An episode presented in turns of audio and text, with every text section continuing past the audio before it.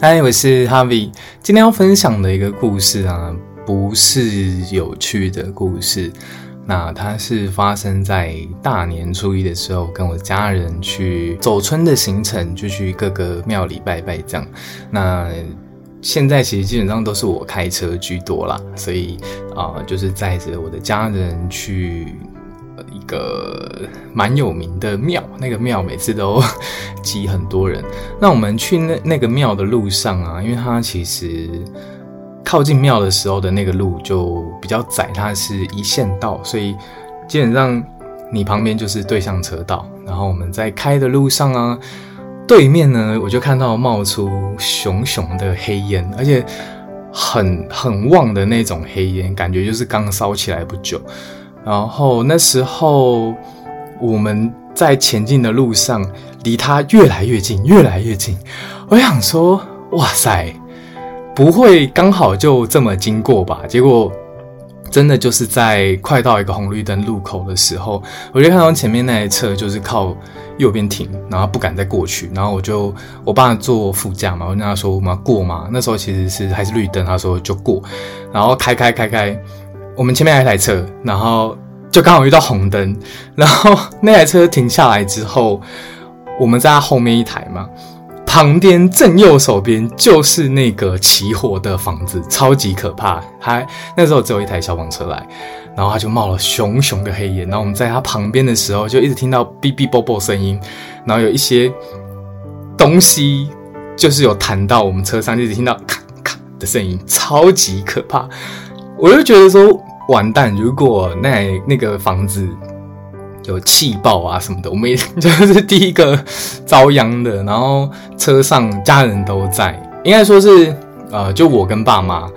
我就很差。然后可是当然不能太震惊嘛，就是要不然整车会更恐慌。那我们对面刚好就看到三台消防车准备要进来，然后那个红灯秒数又很长哦，就好像九十几秒，所以。已经到了那个消防车，就赶快下来指挥交通，就是示意我们呃先过去，就帮我们指挥说，哎，另外一边的车厢的车就先不要过，我们赶快先过去，这样不要堵在这里。所以就好在顺顺的过去了，要不然其实超级可怕。然后那个呃火灾啊，我们到了庙的时候停下来，其实还看到黑烟还在冒，其实就蛮可怕。讲到这里，就让我想到最近。一个灭火器的故事，就是大概去年吧，我们公司其实有那种所谓的请消防队员来，诶，没有，他是教灭火器的跟教 CPR 的，就一个职业的证照训练嘛，我有点忘记了名称。反正除了 CPR 之外，还有介绍灭火器怎么用。然后他在上课的时候，就是课程蛮好，蛮好听，有点怪，就是蛮。蛮有料的，然后他也做了很多案例啊，反正就是不慎起火啊，很危险。然后当最后就是要销售灭火器嘛，然后有一个灭火器我觉得蛮可爱的，它是呃好像是猫咪的外形嘛，但它的设计不是很有美感的，是很台呃华人美学的猫咪外形。但它很酷的地方就是，它如果侦测到有高温，它会自己。爆掉，然后爆掉的话，好像是忘了是粉末还是什么的，它会自动灭火，所以蛮实用的。只是那一颗蛮贵，我记得好也要好几千块这样。然后最后就是就是你知道，灭火器便宜，时间折扣时间，我我的同事就脑波就下单，然后我自己就是哦 烂命一条，我就不要买，没有啦，反正后来就是就是没有买了。我客家人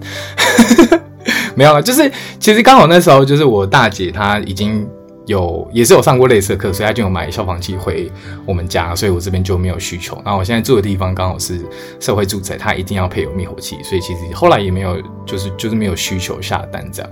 然后讲到灭火器，让我想到最近一个时事，一直